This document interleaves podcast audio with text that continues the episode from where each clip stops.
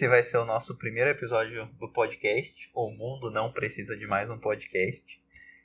Com você, Matias, e eu, Adriel, né? Exatamente. E essa a gente hoje vai falar. Nosso primeiro tópico vai ser identidade.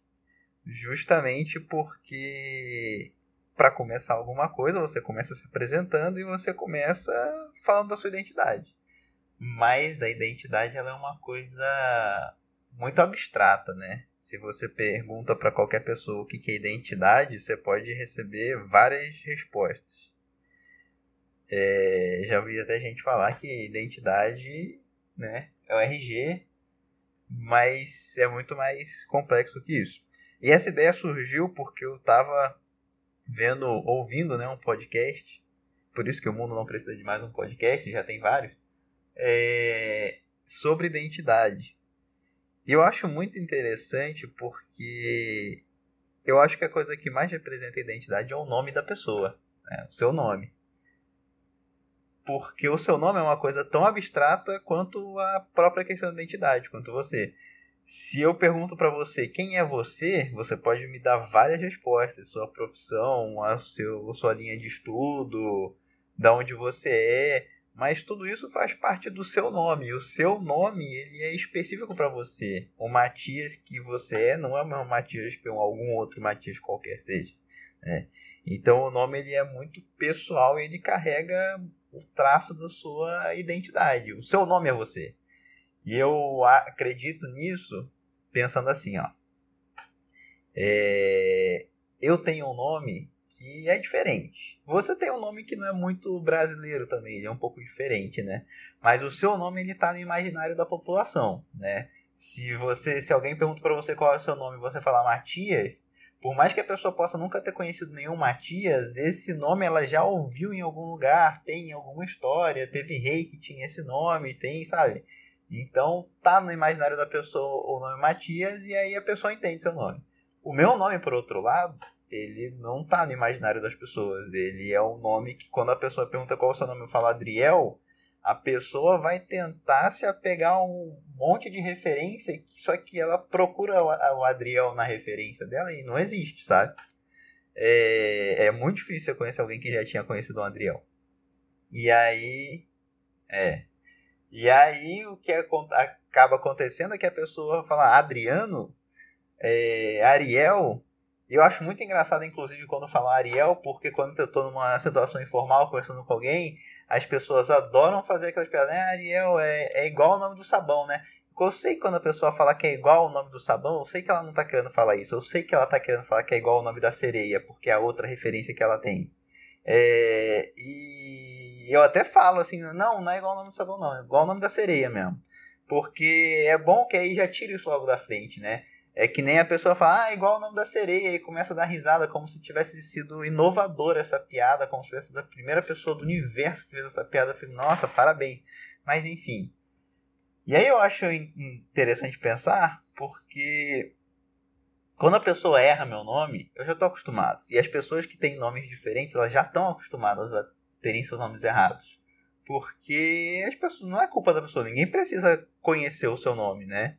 É, e as pessoas erram e eu não tô nem aí, já me acostumei. É, e eu acho muito engraçado porque eu acho que as pessoas que têm nome difícil, difícil estão mais acostumados com. não se incomodam quando as pessoas erram o nome do que as pessoas que têm um nome comum.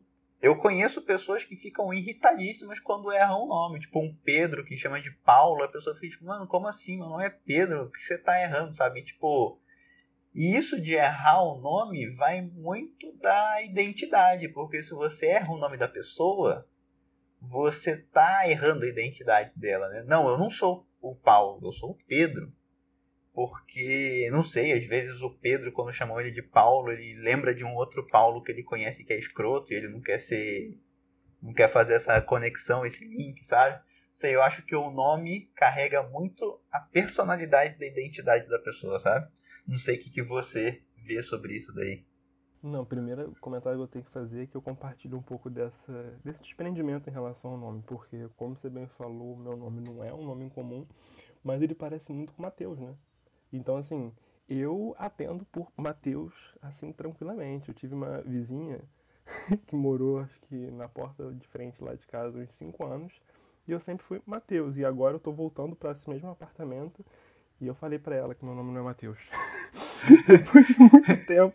E coitada, ela ficou muito constrangida. E assim, eu não devia ter deixado chegar a esse ponto. Só que para mim era realmente muito indiferente. Eu sempre atendi por Matheus, porque no fundo, se a gente fosse apegar alguma identidade do próprio nome, o significado é o mesmo, só é uma variação gráfica, assim, é um nome bíblico, só que Matias é uma grafia que se usa mais em alguns países, enfim, de, de língua alemã e também de língua espanhola. No Chile tem muito Matias, é muito comum também, por conta da colônia germânica. Mas, enfim, é, então, assim, eu entendo super isso e eu compartilho muito desse desapego, mas eu acho muito bacana que você falou que realmente tem gente que se ofende, né? Assim, é uma ofensa errar o nome, mas eu também já vi muita gente que tem isso com, com nomes que são fáceis de ser, sei lá, confundidos. Tipo, Manuele é Manuele, Isabela é Isabelle. Ficam bravos. Né? Nossa, né? o que. Rapaz, o que eu tenho de amiga que chama Gabi, porque eu não sei se é Gabriela, se é Gabriele, a mesma coisa com Dani, porque. E as pessoas ficam bravas, né? As pessoas não gostam. Não mas assim, sem, sem, mas sem ficar muito tempo nessa questão, assim, que eu só queria dizer que eu compartilho desse desapego, mas é muito louco mesmo isso do nome. Porque ao mesmo tempo que talvez o nome seja a nossa grande identidade, né? Digamos assim, de todos esses elementos que compõem quem a gente é, como você falou, de trabalho, de tudo isso. Acho que o mais imediato que vem a gente é o nome. Ao mesmo tempo, acho que não tem nada mais impessoal do que o nome, né? Por dois motivos. É uma coisa que você tem zero autonomia em relação a isso, foram os teus pais que escolheram. É óbvio que você pode entrar com um processo e você pode mudar o seu nome. As pessoas transgênero vão ter um nome social, elas vão poder escolher o nome delas depois. Você pode meio que criar um apelido, assim. Tem todo um espectro de variações possíveis, mas quando você fala de nome, a gente está falando assim da maneira mais comum de ser o teu nome de batismo, né? O nome de registro. E assim, não tem nada mais impessoal e autônomo de quem você é o teu nome, assim. Foi uma escolha dos seus pais por motivos completamente relacionados à vida dele e às expectativas que eles teriam, né, com o teu nascimento. E, e, esse nome já existia muito antes dos teus pais aparecerem e deles pensarem nesse nome. Então, assim, cada nome ele traz uma carga de sedimentação muito grande, enfim, de tudo que esse nome representa dentro do universo cultural que é o dele. E esse exemplo que você falou, fiquei é. pensando enquanto você falou, que é muito legal, porque o teu exemplo mostra como que as pessoas têm essa relação imediata. E quando elas escutam um nome que elas não têm uma referência de pessoas, elas indiretamente buscam referências outras, tipo, ah, o sabão, ah, a sereia, por meio da brincadeira, mas é uma forma de você, de alguma maneira, reconhecer aquele nome enquanto um significado, ou enquanto um significante, melhor dizendo, que está presente na nossa cultura de alguma maneira e é uma coisa que você reconhece dentro das suas referências, né? Isso é uma coisa que eu fiquei pensando enquanto você falou. Que tem a questão da brincadeira que eu também passava muito por isso, por conta do meu sobrenome, né? Porque Waldburger tem burger. Então, assim, a galera, o quê? Vai de hambúrguer? Então, assim, eu sempre ouvia isso, sabe? Então as pessoas meio que fazem a brincadeira, isso acontecia comigo também. Mas eu acho que não é só a brincadeira, que no meu caso é um sobrenome, mas eu acho que quando tem isso do nome, eu acredito que sim, que tem uma coisa de talvez dar uma certa familiaridade para um nome que não é comum, de alguma maneira. Não sei se isso é muita viagem ou se você concorda. E como você falou, quando um Paulo é chamado de Pedro, ou quando um Pedro é chamado de Paulo, você lembra dos mil Paulos que você conheceu, você pode lembrar do João Paulo II, que foi um papa que, durante uma geração de muita gente, foi a referência do que seria um líder religioso, porque foi o papa que ficou vários anos.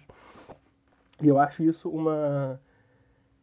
Eu acho isso muito legal, porque se a gente usa o nome enquanto identidade, é até uma coisa que eu ia falar depois que eu lembrei que eu li isso recentemente, assim, como que toda essa noção de identidade, a gente pode entender ela como uma coisa muito paradoxal entre o que é mais próprio e o que é mais externo da uhum. pessoa. Isso é muito interessante, mas assim, não sei se a gente pode chegar nesse ponto agora ou você quer falar mais um pouco sobre nomes. Cara, eu, eu acho que. Eu não tinha pensado nisso até agora, né? Tava refletindo aqui enquanto estava falando que às vezes talvez essa seja uma das grandes importâncias do nome social, né? na nossa sociedade, porque é a pessoa escolhendo o nome dela. Então é a pessoa desapegando daquela identidade que foi dada para ela e aí ela fala: "Não, a minha identidade, entendendo o nome como a maior a maior expressão da sua identidade, não, a minha identidade é essa, o meu nome é esse. Não é o que as pessoas, meus pais me deram arbitrariamente, aleatoriamente. Não, meu nome é esse que eu escolho, eu quero ser essa pessoa aqui, né? E a gente muitas vezes desrespeita muito essa, essa opção que a pessoa faz. E é muito bonito você parar isso pra, pra pensar, né? Como que é, hoje em dia a gente chegou num momento, assim, né? Social histórico que ainda, de, ainda que tenha muitos problemas, tem a possibilidade de uma autonomia de identidade que é muito bonito se você parar para pensar de uma pessoa poder se reidentificar, né? Tipo assim, a pessoa já se identificava, né? Então a identidade já traz para a palavra identificação, né? Que aí já abre um outro universo de reflexões possíveis, né? Que quer você se identificar. Que a gente vai chegar lá. Beleza. Porque é isso que eu quero falar. Ah, tá ótimo. Nunca duvidei das suas Não, mas é, mas é, interessante, é Sim, interessante. Se é você interessante. pega se você pega a pessoa que opta por um nome social, ela primeiro se identificou, ela teve que fazer um processo de identificação de quem que ela estava sendo até aquele momento, né? Ela parou e olhou, não, quem que eu sou? Mas será que eu me identifico com isso que eu sou até, até esse momento de agora? Aí fala, não, então a partir de agora eu quero ser outra coisa. E, e isso do identificar era o ponto do podcast que eu estava ouvindo, porque eles estavam explicando sobre identidade e eles falavam, iam para uma linha que é de como, como se constrói a identidade, né? E aí eles falam o seguinte: a identidade ela se constrói principalmente quando você está na infância, que é quando você passa a identificar as coisas ao seu redor. Identificar dando nome mesmo para as coisas, né? identificar os objetos, identificar as ideias, identificar as coisas que acontecem ao seu redor. Porque quando, conforme você vai identificando dando nome às coisas ao seu redor, você consegue se identificar. A partir do momento que, ah, eu identifiquei isso, eu identifiquei essa bola, eu me identifico com uma, eu me identifico com uma bola, eu acho que a bola é uma coisa que, que faz parte de mim, eu identifiquei a minha mãe, eu me identifico com minha mãe, eu identifiquei essa ideologia, eu me identifico.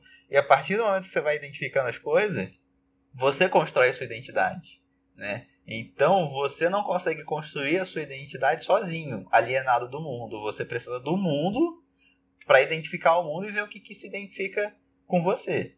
E aí o interessante é que a mulher lá no podcast ela ia falando que esse processo você vai conseguir identificar um monte de coisa quanto mais novo você for, porque quanto mais novo você é, o mundo é mais novo para você. Tudo tudo é muito novo, você não conhece nada conforme você vai envelhecendo, sua capacidade de identificar as coisas ela diminui.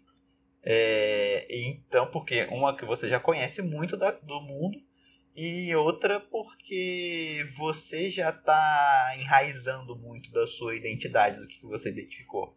E eu achei isso interessante, porque isso leva a gente a um dos problemas que a gente tem no nosso mundo de hoje porque o mundo ele está sempre evoluindo e coisas novas estão surgindo, né? O mundo de hoje não é o mesmo mundo de 20 anos atrás. Muita coisa acontece. E, e se as pessoas mais velhas que têm dificuldade de se identificar com as coisas novas, se elas não conseguem identificar, é mais fácil você ignorar, você deixar de lado, você repudiar, porque não se identifica com você, porque você não consegue se identificar com a coisa. Um exemplo bobo disso é a dificuldade que muitas pessoas idosas têm de lidar, nem idosos mesmo, né, mais velhos mesmo, de lidar com internet, com tecnologia. Até porque a tecnologia ela vem para tomar um lugar de coisas que já existiam. Por exemplo, um computador de início que veio para tomar o, o, lugar, por exemplo, da máquina de escrever, o celular que veio para tomar o, o, lugar da o veio para tomar o lugar do telefone com fio, o e-mail que veio para tomar o lugar da carta. Então, eram coisas que as pessoas mais velhas já tinham identificado e que aí surgiu uma outra coisa que se identificava no mesmo no mesmo ambiente. Só que aí a pessoa identificar um processo é, que gasta energia, que é um processo ativo seu. Então é mais fácil você, não, eu já estou bem aqui no meu cantinho, não vou me identificar com essas coisas.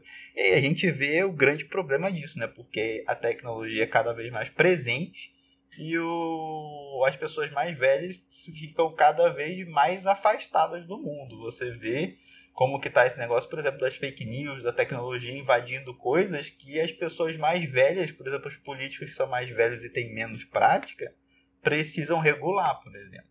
E aí a outra coisa, por exemplo, que acontece agora esse isso é um pouco mais abstrato e ao mesmo tempo mais concreto também, são ideologias, por exemplo. É, os LGBTQIA+, que são pessoas que trazem novos critérios de identidade, novas ideias de identidade, aí as pessoas mais, vamos dizer, conservadoras, elas vão ficar resistentes, porque são, são coisas novas que eles têm para identificar que eles ficam, cara, o meu mundo no qual eu fui criado não tem nada a ver com isso daí. Eu não identifiquei nada disso daí enquanto eu tava crescendo. Então eu vou ficar longe, entendeu? Sim. Eu acho que assim, esse ponto que você tocou, eu fiquei pensando em várias coisas enquanto você estava falando, mas eu acho que tem duas coisas aí que são assim, que eu vejo como fundamentais. Como que essa noção de você passar da identidade para identificação, isso traz ao mesmo tempo a experiência da familiaridade, né? Assim, se uhum. identificar, isso é uma coisa que a gente usa muito, né? Por exemplo, você chega numa turma nova da escola, você não conhece ninguém e você vê aquela pessoa que está lendo um livro que você já leu. Ou seja, uma situação bem hipotética, né? Você imagina você no, em pleno ensino médio, chegando alguém está lendo um livro dentro de uma sala. Não seria muito comum, mas vamos tentar é, usar essa situação. Ou seja, tem uma coisa que tem uma familiaridade ali num ambiente que é estranho. Ou seja, você se identificou com aquela pessoa porque alguma coisa ali te concedem a você e você se identifica com aquela pessoa e a partir dali você pode criar um contato. Então, assim, eu acho que quando a gente fala de identidade e identificação, acho que um dos primeiros significados que estão por detrás disso é a questão da familiaridade e do reconhecimento. E, e é isso que você está falando, assim, é muito difícil porque é, é, doido isso, porque eu entendo que você está falando assim que o processo de identidade, como eu falei, ele é muito paradoxal. Ele vai de você descobrir o, digamos assim, coisas que você não conhece, mas ao mesmo tempo estabelecendo ali uma relação de familiaridade. Por exemplo, uhum. eu estou vendo um, um, sei lá, quando você está viajando, talvez, e é, algum objeto que no lugar que você mora é de uma maneira, só que nesse país que você está, que é um país distante, esse objeto ele tem uma configuração diferente. Por exemplo, se você vai para certos banheiros na Europa, ao invés de você ter aquele chuveiro que é preso na parede, ele é tipo uma mangueirinha grossa. Não sei se você lembra disso quando você viajou, que ele fica preso e você puxa e prende em cima. Então você pode chegar e você não identifica que aquilo é um, é um chuveiro ainda. Uhum. Ou seja, aquilo tem uma, um jogo de estranhamento e um jogo de familiaridade. Então, assim, esse processo de identificação, ao mesmo tempo, como você falou, que é um processo de se jogar para o desconhecido, mas é um de se jogar para o desconhecido, buscando tornar esse desconhecido enquanto familiar e você identificar aquilo e saber o que ele é, e, em última instância, como você falou, nomear aquilo. Qual que é a primeira reação que você faz quando você, sei lá, finalmente, né, identifica alguma coisa, ainda que você não fale em voz alta, talvez você pense, ah, é um chuveiro. Você dá o um nome. Né? Então, assim, o nome, digamos assim, seria a grande instância de identificação quando você nomeia as coisas, então você identifica e sabe o que elas são. Agora, mas eu acho que o outro ponto, assim, que isso tem a ver com o que você falou, né, que é essa dificuldade, digamos assim, de certas pessoas ou de certas gerações, certos grupos sociais, de se dispuserem, tal, não, se, de se dispuserem, né, ou de se disporem a, se disporem melhor, se disporem a se colocar de frente a esse desconhecido e não tentar identificar eles dentro da familiaridade deles, mas entender essa diferença e suportar que você talvez possa conviver sem a identidade, sem a identificação, né? Essa questão da identidade e da diferença conseguirem conviver, mas tem uma outra questão nisso tudo que eu acho que é até mais abstrata, né? Você falou assim disso, que eu acho que é o segundo ponto que está, digamos assim, é, inserido dentro da ideia de identidade, junto da familiaridade, que é a permanência. E eu acho que uhum. isso, assim, é uma coisa que é muito legal se a gente for rastreando. Acho que o primeiro rastro, o primeiro indício da palavra identidade na nossa tradição cultural já traz, digamos assim, essas cargas semânticas todas de familiaridade e de principalmente.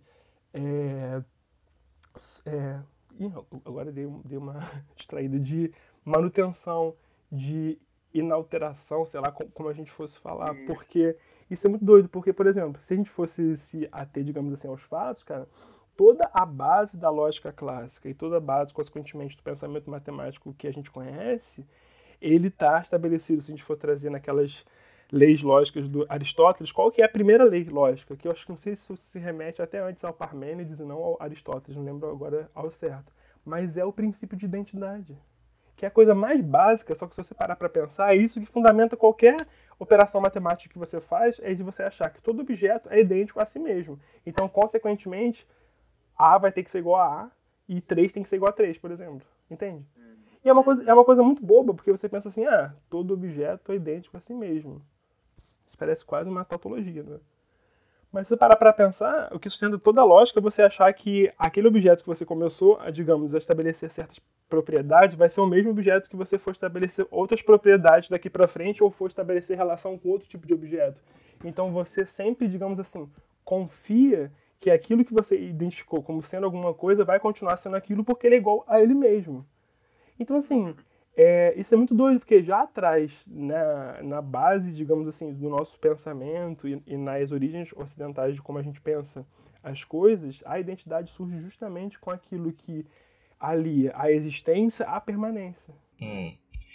É, a permanência eu acho que é um, um grande problema, porque, assim, a nossa sociedade. O problema da identidade é porque a nossa sociedade cobra que a gente seja alguém. Você não pode não ser ninguém, entendeu?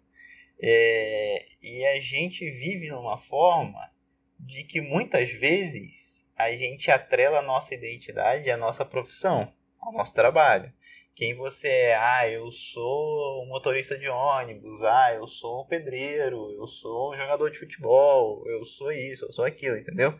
Só que o problema é que o trabalho, ele vai a princípio, esse é para ser a norma, o trabalho vai, o seu trabalho vai acabar antes de você, né?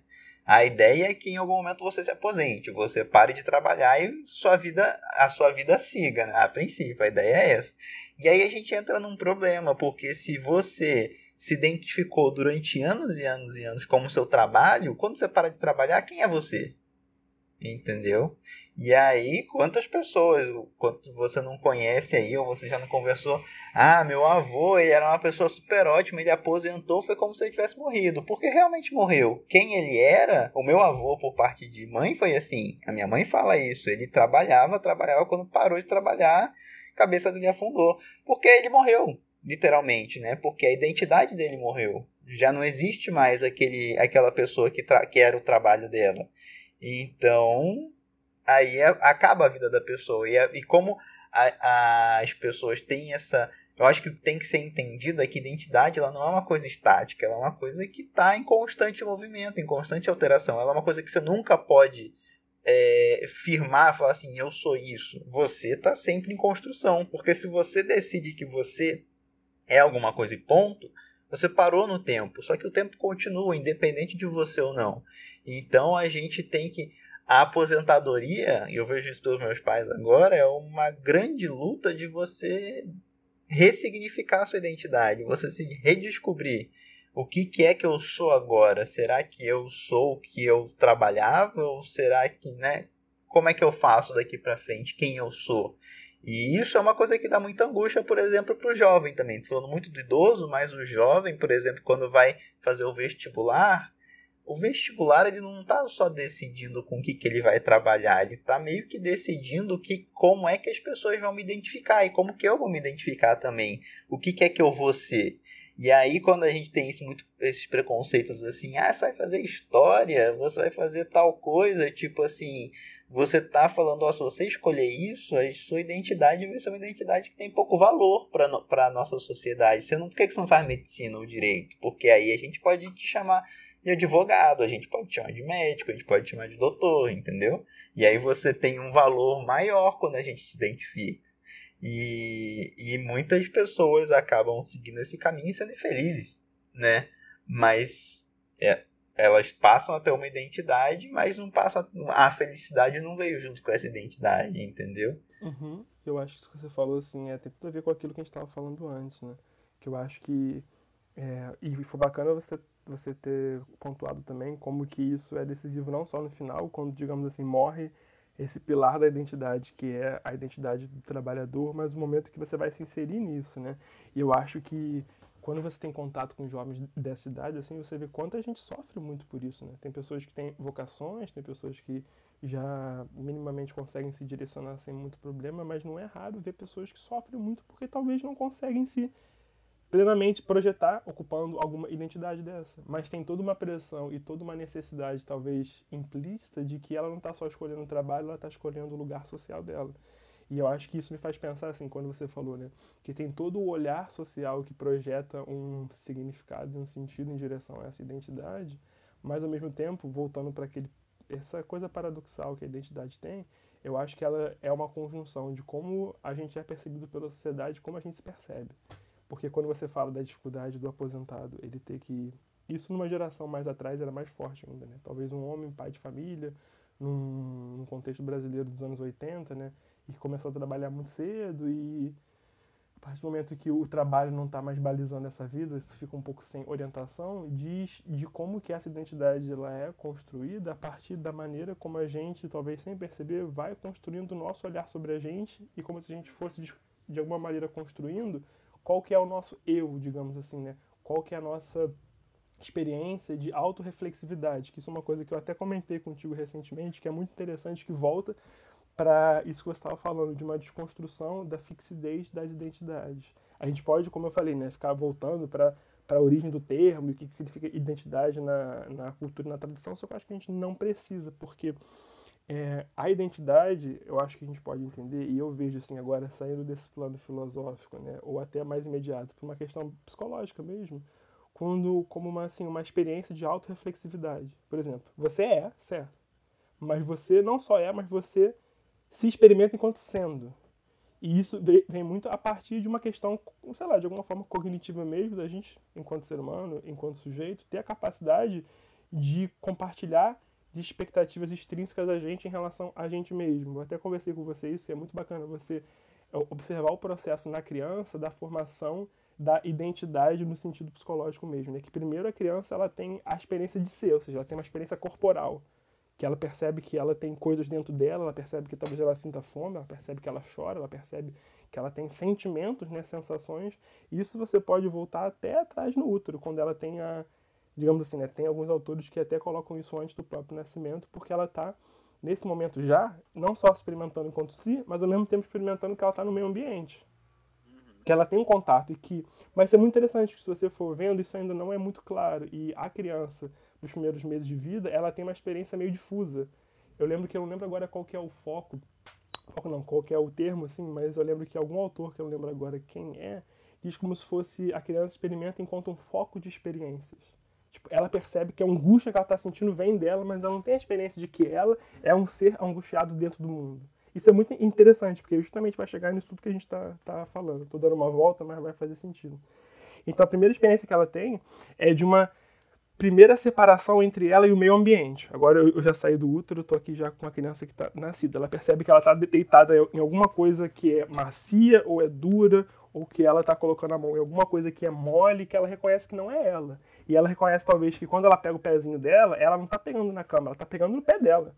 Então assim, ela percebe que ela tem uma separação, digamos assim, corporal, que isso que certos autores chamam como uma identidade ou um eu ecológico, ou seja, que é uma uma coisa dentro de um meio ambiente. E ela vai ter depois a primeira experiência de, desse eu social quando ela vai interagir com a mãe, ou com a pessoa que estiver cuidando, mas a gente usa a figura da mãe pela evidência maior que tem. Que ela vai perceber que tem um outro que é outro como ela, que não é um, um copo, que não vai ser um, uma caneta, vai ser uma pessoa que interage. Então, assim, é como se fosse o primeiro eu social, né? A primeira interação, ela percebe que se ela faz certos gestos, a mãe reage de alguma maneira, e que ela reage de uma certa forma se a mãe é, reage com ela dessa outra maneira. Então, assim, é como se ela tivesse aos poucos se, digamos, mapeando enquanto um ser dentro do mundo que vai se relacionar com outras pessoas. Até o ponto que ela começa a chegar nisso que você falou. Aquele ponto que você falou do reconhecimento das coisas é um ponto chave para isso. Porque ela começa a compartilhar com a mãe da perspectiva. Porque ela percebe, por exemplo, que esse copo, porque eu estou segurando um copo no momento, por isso que estou dando exemplo, esse copo que ela está olhando, a mãe também olha esse copo. Então, assim, ela percebe que elas duas, a criança e a mãe, compartilham de mesma, sim, de perspectivas do mesmo objeto, mas a partir de pontos de vista diferentes. Então aí é que surge a questão do ponto de vista. Porque ela percebe que não só ela interage com o outro, que tem outro no mundo como ela, mas que ela e esse outro compartilham de perspectivas e de experiências de elementos desse mundo a partir do ponto de vista de cada um. Então, consequentemente, você está preparando para que ela perceba que ela também possa ser um objeto perceptivo vindo do outro. E por isso que a questão do espelho é muito importante. Os pais fazem muito isso, de botar a criança no espelho e falar, olha, esse aqui é você e tudo mais. E a criança percebe que se ela mexe, o espelho mexe também. E aí toda essa construção dela ter uma relação com a imagem dela. E isso só vai acontecer plenamente por volta dos dois anos, quando a criança percebe que ela é vista pelos outros da mesma maneira como ela vê os outros.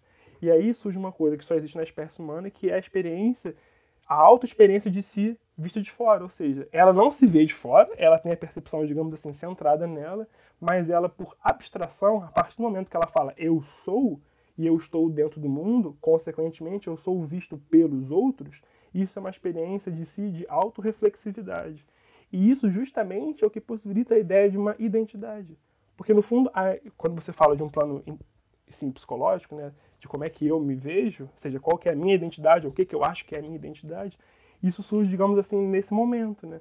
Nesse momento em que na espécie humana, ou na subjetividade, ou no psiquismo, como a gente quiser chamar, existe uma experiência de autorreflexividade e de excentricidade, ou seja, você sai do centro da sua percepção. Isso é muito interessante, porque isso de alguma maneira quer dizer que a própria maneira como a identidade, enquanto, digamos assim, experiência psicológica surge, ela surge a partir de uma interação entre si e o outro. Entende? E, e, e esse é o ponto que, que eu estava querendo chegar. É que você falou agora, voltando para a questão né, do, do, do aposentado que não sabe mais do trabalho. No fundo, é, isso surge pela nossa capacidade de se olhar de fora e de se projetar e de ter uma imagem de si mesmo. E isso é muito interessante, parece uma coisa evidente, mas não é. Quer dizer que a gente sempre está se movimentando em meio às imagens que a gente faz da gente. Como você falou, se você vai ser um médico, se você vai ser é, um comerciante, ou se você vai ser um artista, um artesão. E são imagens que a gente vai colocando, mas aí que entra o chave que você falou. Ela é, ao mesmo tempo, social, ela vem da interação, do, da expectativa que a gente tem do que os outros pensam da gente, de como a gente se pensa, e ela também não é, como você falou, é, imutável. Ela vai se desenvolvendo, ela vai estar em jogo dentro do tempo. Mas é como se a gente muitas vezes sofresse por não experimentar a identidade atravessada por esses dois aspectos que você falou que ela é uma coisa que é paradoxal, que ela vem na interação nossa com o nosso ambiente, e ao mesmo tempo ela vai se modelando na medida na qual a gente vive. Mas é como se a gente tivesse esses vícios na ideia de identidade, na ideia de permanência e na ideia do eu, que a gente não consegue experimentar essa nossa autoimagem, a nossa autorreflexividade, a nossa identidade, como sendo uma coisa que está passível de ser de alguma forma é, alterada. E aí vem uma série de medos que a gente tem. A gente tem medo da finitude das coisas, de relações que acabam, grupos que acabam. A gente tem medo de renunciar às coisas, abrir mão de coisas, aceitar que certas coisas acabaram, aceitar que o mundo mude, né? Como você falou, da diferença das gerações, de você ter essa questão de uma fluidez enorme da experiência da sexualidade, da identificação de gênero, que isso incomoda certas pessoas de maneira porque é assim uma sinalização e é uma denúncia de que essas experiências identitárias elas são sempre provisórias. E isso abre o quê? A existência para o que ela é. Ela é um problema em aberto. Ou seja, a identidade ela vai se mudando. Você está falando do exemplo dos teus pais, assim. É óbvio que cada pessoa vai ter uma história, mas assim, eu acho que a história de cada um ela vai ser sempre contada na medida em que a gente tem mais ou menos capacidade de não adoecer pelas nossas identidades. É o que eu penso. Não sei se faz sentido. Falei muito agora, né?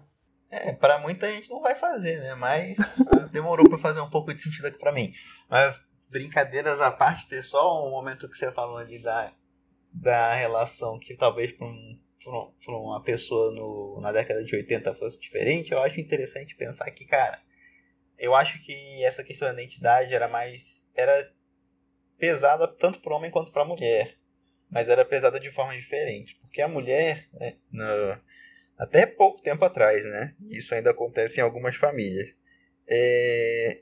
Quando você pega essa nossa, essa nossa visão do mundo de hoje, de que eu sou o que eu, o que eu trabalho, é... e a mulher não podia trabalhar, ou escolhiam para ela o que, que, ela, que ela ia trabalhar, já é o primeiro ponto de embate da identidade da mulher que a mulher ia ser relegada a uma identidade de segundo plano, né? Ela era, na verdade, a cuidadora, ela ia, ia ser quem cuidava da casa, quem cuidava dos filhos, quem cozinhava e tudo mais, e o homem era quem ia trabalhar. Só que aí isso gera um problema para o homem, que é justamente o trabalho dele vai acabar em um momento e ele continua existindo. E aí cria-se esse paradoxo de quem a identidade que o homem se identificava morreu e ele continua vivo. Mas a mulher, ela sempre continuaria sendo cuidadora até ela morrer. Então, não estou falando que isso era bom, não estou falando que a mulher ia estar super feliz nessa situação, porque ela não escolheu estar ali, né? E aí hoje a gente vive esse mundo em que estamos todo nesse, todos nesse barco, que é um barco injusto, porque o homem continua trabalhando, é, e a mulher agora ela tem duas identidades, né? Ela tem a identidade de cuidadora e ela tem a identidade de trabalhadora também, que deve ser mais difícil ainda. Porque quando a mulher conseguiu conquistou merecidamente o direito dela a trabalhar, a ser uma pessoa independente, não foi uma divisão justa, né? Na verdade, ela só ganhou mais um trabalho, porque o homem não chegou e falou: Não, tudo bem, agora você vai trabalhar, então vamos dividir aqui as coisas da casa, vamos dividir o cuidado. Não, você continua 100% com cuidado e agora você trabalha também. Mas aí eu acho que a mulher tem essa questão da identidade, uma identidade dupla, às vezes tripla, né? De mãe, de cuidadora da casa, de organizadora de tudo, de trabalhadora, né? É, é uma identidade eterna, né? E é muito interessante é... a gente parado para pensar dessa forma. Né? E mas o que eu queria concluir no final com tudo isso que você me falou, é, eu fiquei pensando aqui, é que talvez quem é a conclusão que eu chego é que a, a minha identidade, a sua e basicamente todo mundo, é uma coisa que me representa, mas que ao mesmo tempo não é minha, porque eu precisei de um monte de coisa externa a mim para me ver como eu sou, né? É, e muito disso, muito da construção da nossa identidade, ela é passiva. Eu só vou absorvendo as coisas que são em volta de mim. O meu nome, ele foi, não fui, eu não fui eu que escolhi o meu nome ativamente, foi a, a minha mãe que me deu. Então começa pelo nome, aquilo que vai definir sua identidade não é uma coisa que você escolheu, é uma coisa que foi imposta a você. É, e as coisas que você vai identificando, as experiências que você vai vivendo, elas precisam de outras pessoas, então elas são muito externas a você. Pouca coisa, se você for friamente parar para pensar, você tem controle sobre o que aconteceu e sobre o que te formou. É, o, o caminho que você traçou quando você era pequeno, quem definiu esse caminho não foi você muitas vezes, foram seus pais, né? E por fim, acho que só para terminar, a minha parte, a minha conclusão é que talvez a comunidade LGBTQIA+, é o grande lance deles é estar em busca da identidade que eu quero ter para mim, né? Que é tipo assim, é falar não é esse o nome que eu quero, o nome que eu quero é outro. É, eu não sei, eu não faço parte dessa comunidade, eu estou imaginando que talvez seja assim, né?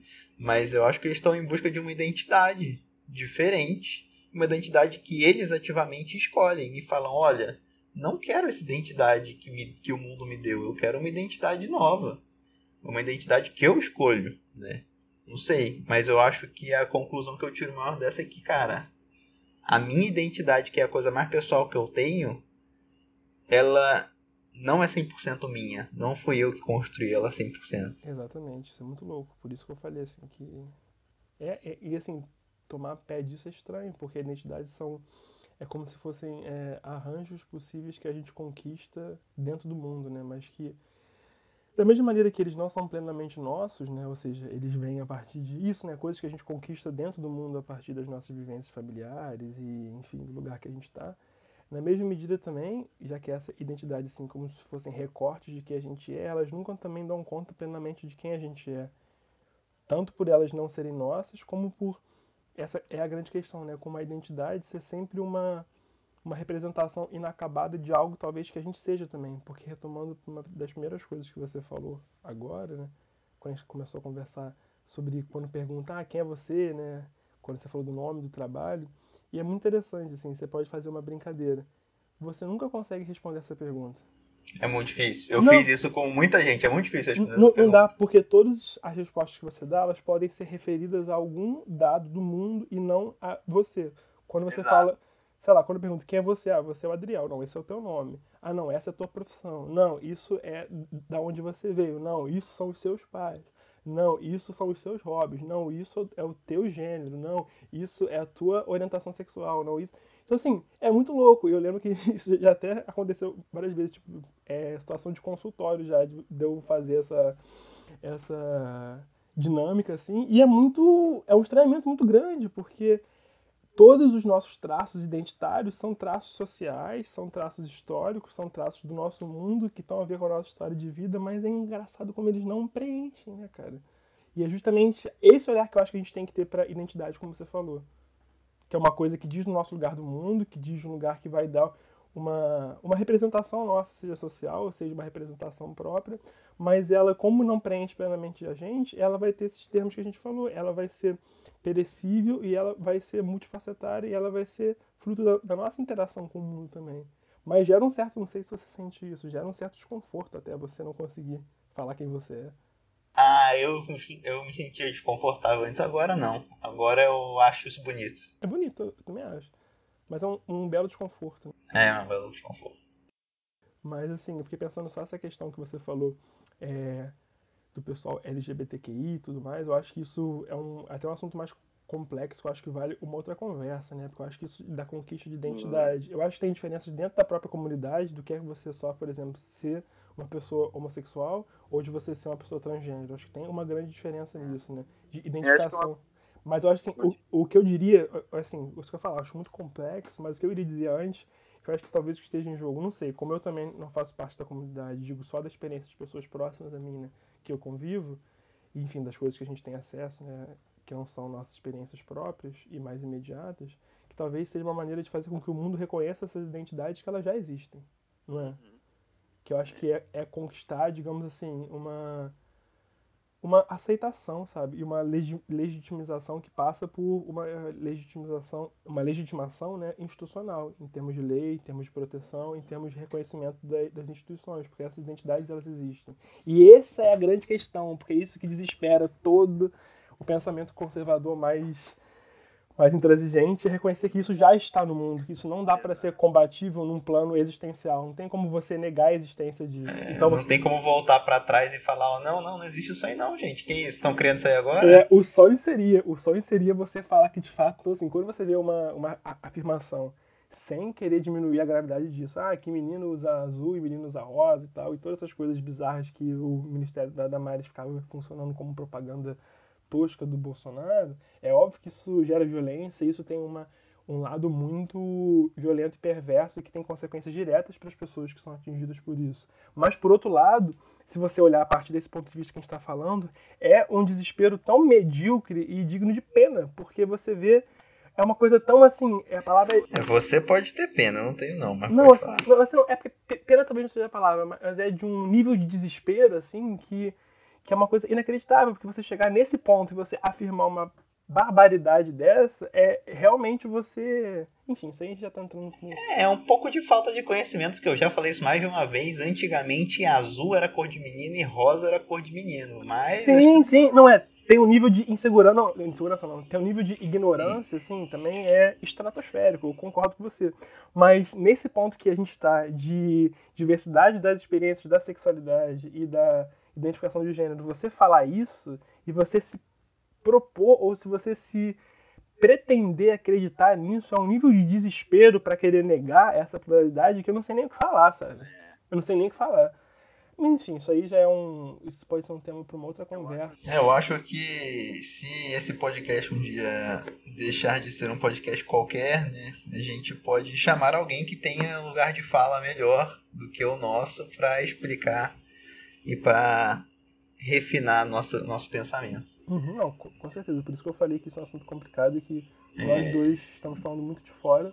Mas eu acho, de... enfim, mas eu acho que não, que não, tem como não minimamente mencionar isso, que eu acho que é talvez uma das grandes pautas identitárias que a gente tem junto com as questões raciais com certeza. também. Que é outro, é outro universo aí que realmente está longe da gente conseguir é, tocar. É, é, a perce é a percepção, é a percepção de que a identidade não é uma coisa. É, lá, eu só sei a expressão em inglês, né? Set in stone, não é? É uma coisa. É, eles percebem que a identidade é uma coisa que não é fixa, né? Sim. Mas enfim, é... você quer falar alguma consideração final aí ou essa foi a consideração final? Não, não, eu queria, assim, eu acho que eu queria pegar esse gancho para falar, né, que eu acho que tem toda um, uma discussão que é muito atual agora sobre esse lugar político e social dos movimentos identitários, que eu acho que, digamos assim, seria. Não que seria outro tema e que, e que não tem a ver com o que a gente falou, mas eu acho que seria um outro viés dessa mesma discussão, entendeu? E que eu acho que, assim, que eu realmente não entrei nesse ponto voluntariamente por ser uma coisa que a gente não tem.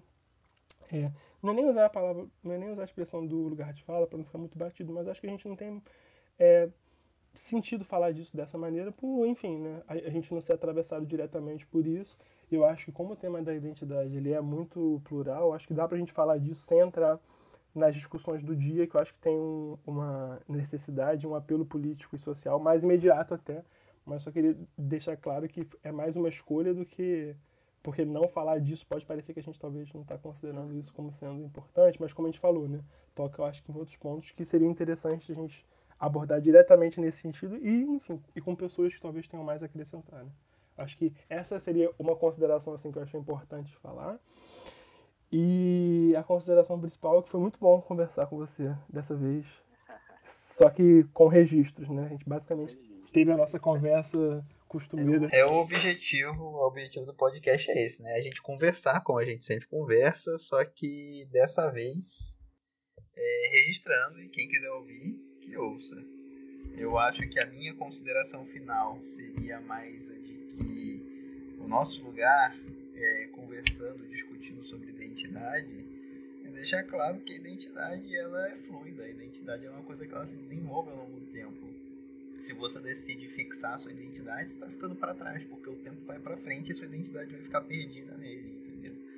E quando a gente consegue compreender que, pô, a identidade ela pode mudar, eu acho que fica mais fácil a gente entender muita coisa que está acontecendo no mundo.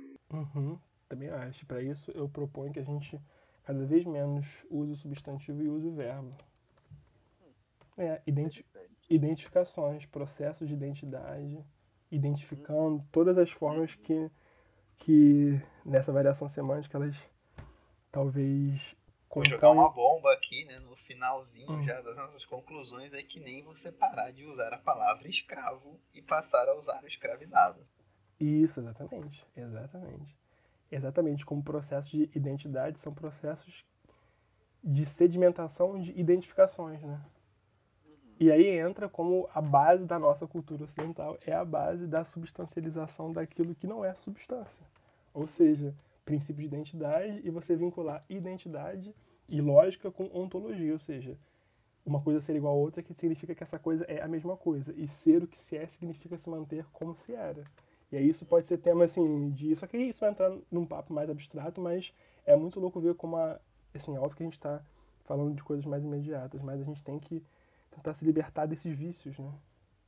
Que eu acho que são vícios que são vícios do nosso mundo, infelizmente, e que não sei, eu acho que como você falou, não falar o escravo, mas o escravizado. E tentar falar menos identidade, mas as minhas identificações.